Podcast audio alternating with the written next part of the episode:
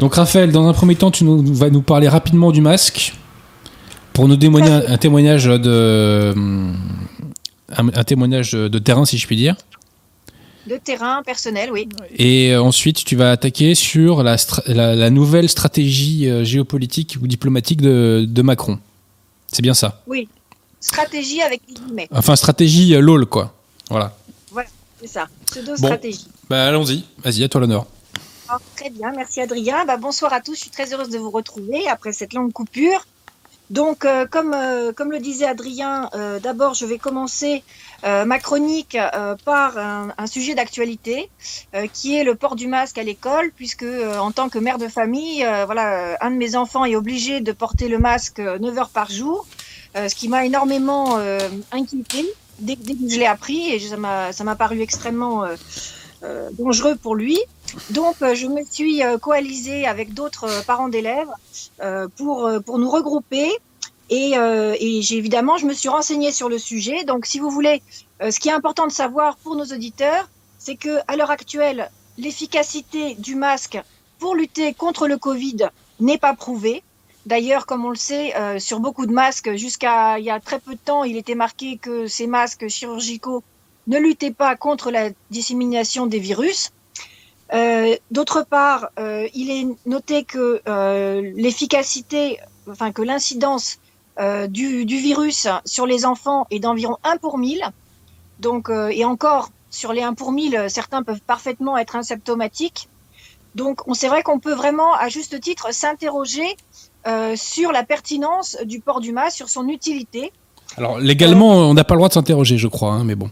Voilà, c'est ça. Légalement, on n'a pas le droit, mais bon, on le prend quand même. D'autre part, il y a aussi, en parallèle, de forts risques de forts risques euh, qui sont euh, voilà euh, que fait courir le masque.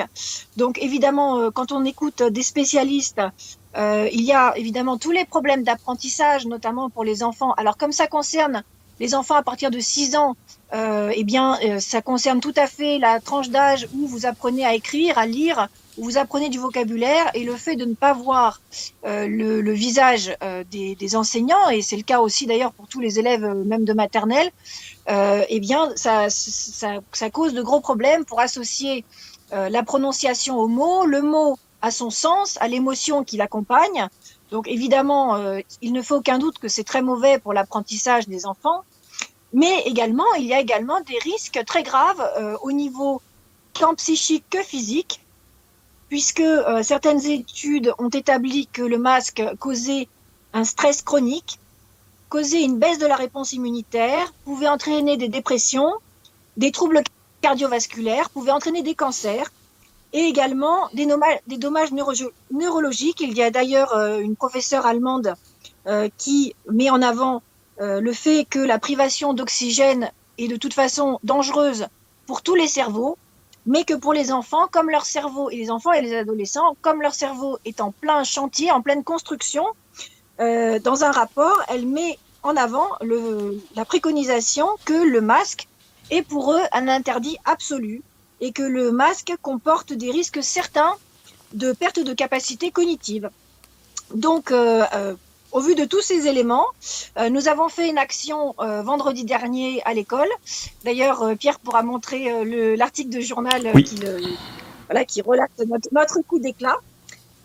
Pour donc l'action était simple, les enfants qui souhaitaient se présenter sans masque et à ce moment-là, naturellement, ils étaient refoulés par les maîtres qui disaient non non, il n'est pas possible d'entrer sans masque. Et à ce moment-là, l'ensemble des, des, parents qui se sont regroupés dans notre collectif notaient ce, ce refus et avec ces témoignages, nous comptons porter plainte auprès du procureur de la République de Vendée, puisque c'est là où je réside, voilà, alors toutes ces actions, évidemment, je ne les aurais pas entreprises euh, de manière indépendante. Je suis en ça euh, l'association de euh, l'association Réaction 19, qui est extrêmement mobilisée, qui propose tout, tout, un protocole pour agir de manière groupée, légale et efficace contre le port du masque. Et notamment, il est possible de s'associer à la plainte déposée par Maître Brouza, le président de l'association. Vous pouvez aller sur le site Réaction 19 et, vous joindre à la plainte qui a été déposée ce mardi, où justement tous ces arguments que j'ai énumérés, donc les dangers pour les enfants, sont rassemblés et avec des références, avec voilà toutes les toutes les données nécessaires pour que déjà chaque auditeur de Radio Athéna puisse se faire son propre avis sur la question. Il y a toute une plainte de 40 pages avec plein de pièces et de preuves et d'avis de spécialistes qui ne sont pas les spécialistes officiels euh, qui disent toujours que tout va bien et qu'il faut écouter le gouvernement. Donc ce sont des avis un petit peu euh, en décalage, euh, des avis qu'on n'entend pas toujours, mais qu'il faut absolument prendre en compte, je pense. J'invite chacun à aller sur le site de Réaction 19 et à se faire son opinion et aussi à soutenir cette initiative pour que le port du masque ne soit pas une obligation à l'école. Euh, j'ai l'impression, euh, bah, quand on a fait notre action, on s'est rendu compte que beaucoup de gens avaient extrêmement peur. Et je trouve que c'est très néfaste euh, pour les enfants de grandir dans un climat comme ça de peur, de psychose.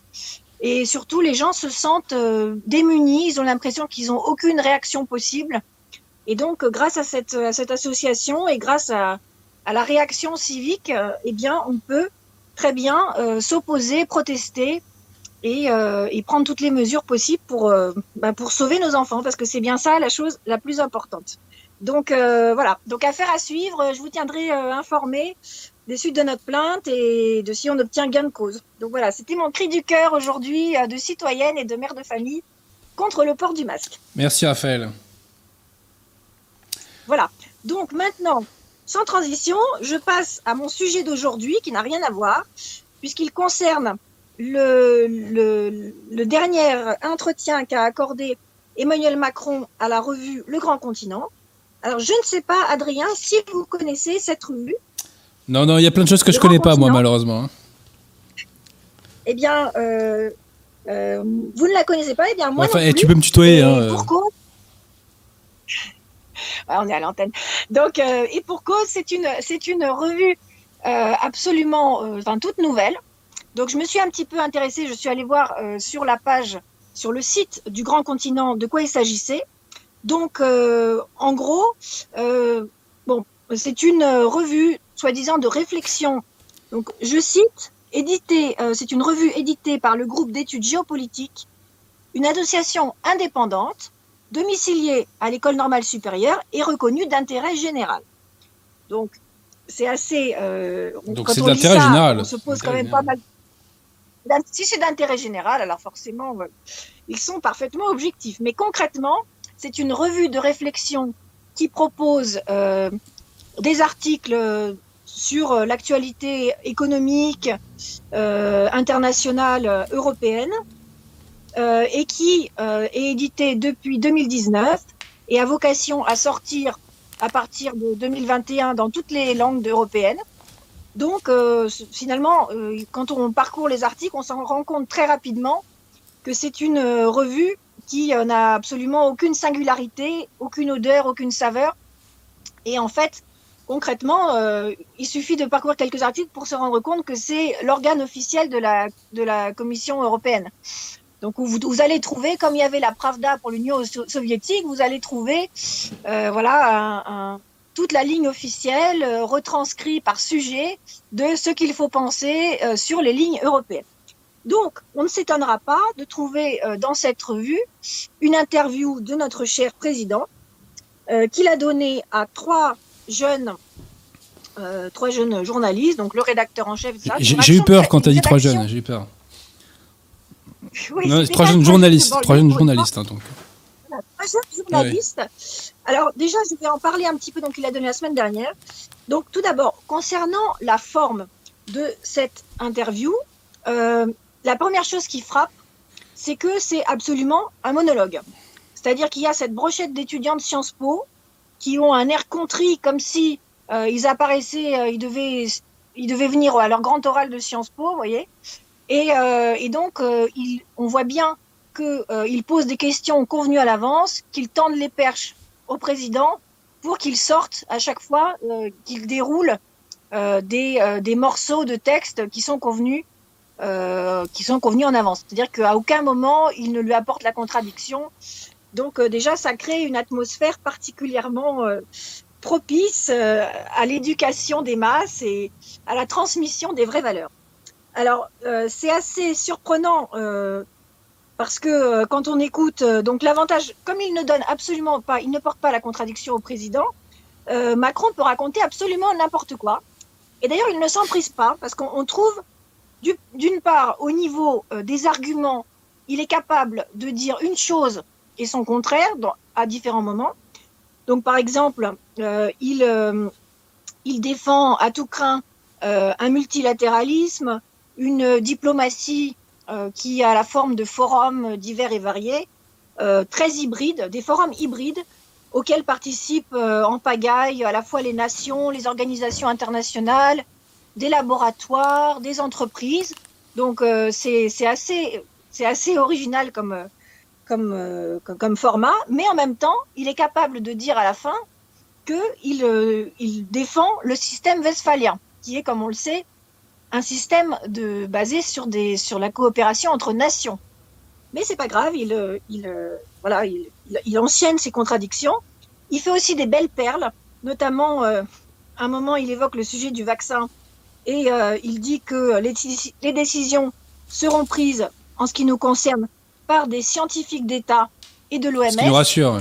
Alors, je vous le donne en, je te le donne en mille, Adrien, à ton avis, pourquoi est-ce que on peut faire confiance à ces scientifiques? Euh, Bonne question, je ne sais pas. Eh bien, Macron nous dit, on peut le faire parce qu'ils n'ont pas de bah, conflit d'intérêt. Ce qui est quand même assez critique quand on sait euh, de qui il s'agit et qu'on sait tous les liens qui lient euh, les laboratoires avec les divers ministres. Donc, d'autre part, dans la forme, euh, il parle absolument euh, comme un banquier, ou plutôt euh, comme un conseiller clientèle, c'est-à-dire qu'on se croit. Comme un énarque Comme un énarque, tout simplement. Ah Robinet d'eau tiède. Je le verrais bien dans une petite de BNP avec son petit, ou plutôt Rothschild parce que c'est quand même assez doré. Mais il y a tout le mobilier qu'il faut, le petit bureau, le, le, tapis rétro, le, les chaises, enfin tout est aménagé comme une petite banque. Et d'ailleurs, il s'exprime aussi en termes euh, en termes banquiers, par exemple, pour le climat, il dit il est impossible de gérer le problème du climat dans l'externalité de marché. Il faut remettre le problème dans le marché. Alors, on ne sait pas de quoi il s'agit, de marché, enfin, pourquoi est-ce que le climat est dans un marché, mais voilà, apparemment, c'est son vocabulaire familier, mais c'est pas. Mais tu sais, moi, je, je, je, soupçonne qu'il est pas. Il est, comment dire que cet entretien en réalité soit un texte euh, écrit et non pas des réponses orales faites aux, aux. Tu vois ce que je veux dire? Je suis complètement d'accord. C'est la forme qu'il prend aussi lorsqu'il fait des allocutions dans le cadre du Covid. C'est-à-dire qu'il y a, euh, comme il y avait Anne-Sophie Lapix ou enfin, des journalistes qui viennent un petit peu euh, faire, enfin, voilà, ils font, ils font la, décoration, ils font de la figuration, mais tout le déroulé est évidemment prévu d'avance. Alors il est complètement dans les incantations, c'est-à-dire qu'il dénonce, il dénonce des, des, évidences, par exemple, le déclassement des classes moyennes, leur colère contre les élites. Il dit oui, je le comprends, on a fait des erreurs. Mais par contre, on ne sait pas du tout ce qu'il va faire. Ou par exemple, il est scandaleux que nous soyons à la, remorque de l'OTAN. Pareil, aucune réaction. Enfin, tout ça, c'est des, ce sont des, évidences que tout le monde sait et dont il fait mine de, s'indigner. Alors, euh, par exemple, il dit oui, en, ce qui concerne les îles jaunes, il faut apprécier l'art de la litote avec lui. Il dit un doute s'installe sur la démocratie. C'est quand même, c'est quand même euh, assez atténué par rapport à la réaction des gens. Non, mais il n'y a plus aucun doute sur la démocratie depuis les élections américaines en plus. Tout le monde sait que c'est un système parfaitement transparent, clair, enfin voilà, je veux dire. Voilà, exactement, et mmh. Qui représente euh, bien la, volonté du peuple, vous voyez. Exactement. Et donc, euh, on trouve toutes ces contradictions, on trouve des formules complètement vides de sens, comme par exemple pour les Gilets jaunes, il dit il faut qu'on embarque tout le monde dans ce changement. Mmh. c'est assez surprenant. Bon, alors maintenant, en ce qui concerne la géopolitique, parce que c'est ce qui nous intéresse, et en particulier euh, les relations avec la Russie, donc euh, ce qu'on voit, c'est qu'il reprend, comme, euh, comme Mitterrand d'ailleurs, le parti pris globaliste, où il considère que, comme le disait Mitterrand, la nation, c'est la guerre. Lui, il dit que finalement, remettre mettre en avant les intérêts nationaux, cela revient à fragmenter les valeurs universelles des droits de l'homme, etc. ça serait dommage, oui, c'est vrai que... On a notre président de la République qui considère que les valeurs universelles sont plus importantes que nos intérêts nationaux. Qui est quand même assez, euh, assez hallucinant. Et, c'est ça qui est, qui est vraiment surprenant avec lui, et c'est pas la, première fois qu'il le fait. C'est-à-dire qu'il est, il est constamment avec trois trains de retard. C'est-à-dire que quand on a tous les pays qui marquent un réveil national, qui défendent leurs intérêts, à commencer par les États-Unis de Trump, à commencer par les Anglais du Brexit, par la Turquie, par la Russie, par la Chine, euh, par tous les, tous les pays qui, qui n'hésitent pas à avoir une politique euh, décomplexée d'affirmation de leurs intérêts, lui, voilà, il, il, minaude, il est gêné, il trouve que voilà, ce serait quand même pas très cool de ne pas, de ne pas respecter les valeurs. Alors, il remet en avant aussi la chimère européenne, c'est-à-dire, euh, pareil, il dit des choses absolument euh, complètement fausses. Il dit, par exemple, euh, les, les, pays européens ont des intérêts convergents. Ce qui, est faux depuis toute l'histoire européenne prouve que les nations européennes ont des intérêts divergents, qui peuvent parfois se rapprocher, mais qui sont convergents. Et d'autre part, il, se présente en opposition à la, lui dit que les ennemis, ce doit être la Russie et la Turquie. Alors, c'est quand même assez étonnant de mettre sur le même plan euh, la Russie euh, qui a quand même une attitude euh, assez pacifique avec la France et qui veut toujours collaborer. Et je l'ai mis en avant dans mon article sur l'alliance franco-russe dans le, la revue Méthode. Et la Turquie qui traite Emmanuel Macron de, euh, je sais plus ce qu'il avait dit, s'il était un, s'il était un, enfin, il a dit que il était, il avait une mort cérébrale. qui, devait faire des examens cliniques, je crois, ou des examens, euh, enfin, il devait aller voir un psy, quoi, en gros, quoi. Voilà. Donc, euh, il le met sur le même plan.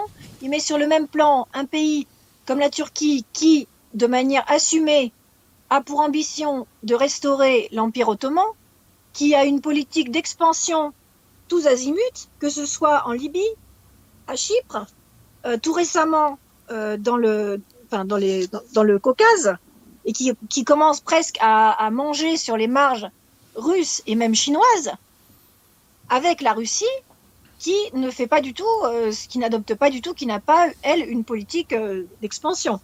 Donc on voit à travers ça que euh, Macron ne fait que reprendre les éléments de langage américains et de la guerre froide, qui considère qu'il faut adopter une politique de containment.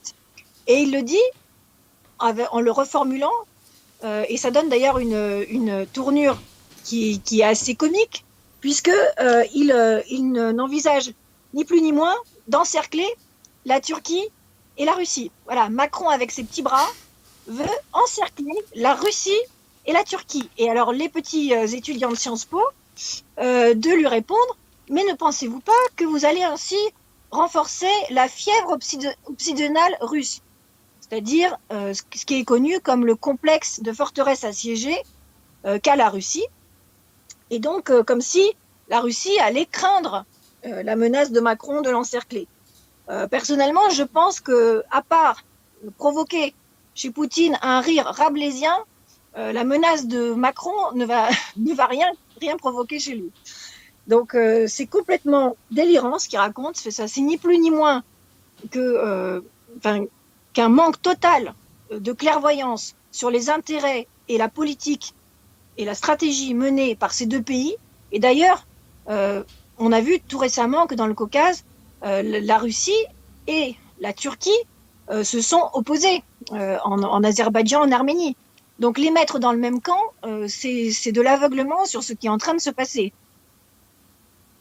Voilà, donc euh, il, est, il, a tout faux sur euh, les relations euh, sur le bloc eurasien.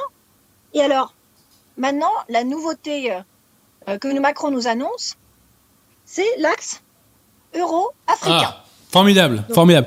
Alors, il est très très activé en Ile-de-France, hein, l'axe euro-africain. Il est très, je crois qu'on le vit, on le vit déjà, quoi. Hein. Alors, dans, le, dans, le, dans la liste euh, très longue euh, des phrases délirantes, nous avons L'Europe ne réussira pas si l'Afrique ne réussit pas. C'est sûr.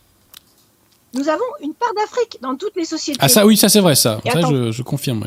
Et attention, attention, attention, qui vit en consonance. Alors je ne sais pas ce que ça veut dire, mais il a l'air d'y croire. Hmm. Donc cette part d'Afrique dans nos sociétés vit en consonance. Je ne sais pas avec quoi ni avec qui, mais c'est sûr. C'est le président qui le dit. L'Afrique est une chance formidable. Et nous devons la voir comme une chance et une opportunité de développement conjoint. Alors attention, c'est peut-être une, allusion à la photo qu'il avait faite, euh, je ne sais plus, c'était à La Réunion, c'est pas loin de l'Afrique. Il dit il faut embrasser l'Afrique avec beaucoup de force, dans la capacité qu'on lui donne à se développer elle-même en l'aidant. Et ensuite, alors ça c'est là, je pense qu'il met le doigt sur une urgence absolue dans notre pays. Donner, il faut donner une fierté aux diasporas qui vivent dans nos sociétés, qui viennent d'Afrique, pour en faire de formidables ferments de cette chance. déjà, les hmm. formants de cette chance. Mais il faudrait faire un jour, enfin, il faudrait un jour qu'un qu'un universitaire euh, fasse la thèse suivante la chance selon la neuve langue de la République, parce qu'au bout d'un moment, euh, on comprend plus le sens du mot, quoi. Bref, j'étais. Poursuis donc. Donc euh, voilà la nouveauté stratégique que nous propose Macron, c'est-à-dire un axe non, mais Moi, cet axe euro-africain me laisse rêveur. Je crois que M. Pierre Tirmont, c'est quelque chose que vous attendez depuis très longtemps, non? Ouais. Mais c'est parce que vous êtes, vous êtes, trop conservateur, vous n'avez pas l'esprit ouvert, c'est ça le problème. Non, non, mais ceci dit, en Ile-de-France, euh, que je surnomme moi l'île d'Afrique, euh, l'axe euh, euro-africain est, est, consommé depuis longtemps, si je puis dire. Voilà quoi. Tu as terminé, Raphaël? Donc. Ah, vas-y, vas-y, vas-y, termine, termine, Je pensais que tu, tu avais achevé, mais vas-y, vas-y. Euh, ce, discours, je dirais que évidemment, c'est un ramassis d'expressions éculées auxquelles plus personne ne croit. Et je pense que tous les chefs d'État doivent regarder Macron euh, en, riant sous cap, parce que tout ce qu'il dit, plus personne n'y croit. Il doit être le seul. Je pense qu'il y croit un peu quand même. Il, a l'air quand même de, croire à son à ses, à ses lubies, mais plus personne dans le monde, dans les chefs d'État, ne croit à une géopolitique qui ne serait pas basée sur les intérêts. C'est le sens même de la géopolitique, c'est la défense des intérêts d'un État. Donc ni l'État et ni la défense de ses intérêts, ça relève absolument du déni, de la folie et surtout euh, quand on est chef d'État euh, du crime. Parce que quand vous, quand vous ne défendez pas les intérêts de votre pays, vous les trahissez nécessairement. Donc finalement, on se rend compte que la vision de Macron est complètement coupée du réel elle est coupée surtout des intérêts et de l'histoire de la France. Donc, comme je, l'ai dit euh, dans mon article qui s'appelle euh, Pour une nouvelle alliance franco-russe, je mets au contraire en évidence que l'avenir et le salut pour la France n'est aucunement dans un acte, dans un axe franco-africain, mais au contraire dans un axe. LOL. Voilà. Et, que euh, et que voilà, c'est plutôt dans cette direction qu'il faut qu'il faut qu'il faut chercher et qu'il faut se rapprocher de la Russie. Euh, et donc finalement, il suffit euh, d'écouter ce discours et de le comparer avec euh, le grand échiquier de Brzezinski pour se rendre compte que tout ce que propose Macron, c'est finalement de suivre à la lettre le programme américain pour l'Europe, c'est-à-dire d'avoir une Europe complètement émiettée, avec plein de forces centrifuges en Afrique, enfin, euh, ou, bien ailleurs, en Moyen-Orient, etc. Mais en tout cas, qui, qui, qui entraîne sa désintégration et qui, qui l'empêche de défendre ses intérêts. Donc, euh, finalement, ce qu'il fait, malgré ses protestations de souveraineté européenne qu'il répète une bonne vingtaine de fois, ce n'est que remplir la feuille de route des Américains, puisque comme on le sait, la grande phobie des Américains, c'est d'avoir une, une Eurasie qui soit un super continent qui soit relié et qui soit euh, forte, avec des nations fortes euh, qui collaborent entre elles, alors que finalement, ce que propose Macron, euh, c'est de l'anti-géopolitique, c'est de la politique de l'impuissance et de l'émiettement. Voilà, c'est ce que je voulais merci, dire. Merci, cher Raphaël. Merci. Tu as été très précise. Et ça nous rassure, hein, ça nous rassure de voir qu'on est gouverné par des gens comme ça qui maîtrisent leur dossier, qui sont proches du réel, qui ont le souci de la France éternelle et de notre avenir. Euh, moi, je, ressors rassuré de tout cela et j'espère que ça va continuer comme ça longtemps encore. Hein. Voilà. Monsieur Pierre de Tirmont, à tout hasard, est-il des questions euh? Euh, je n'ai pas noté, non. Non? Pas de questions notables pour le moment. Donc, euh, moi, je pense qu'effectivement, donc cette interview est un faux interview, euh, dépourvu de toute euh, spontanéité.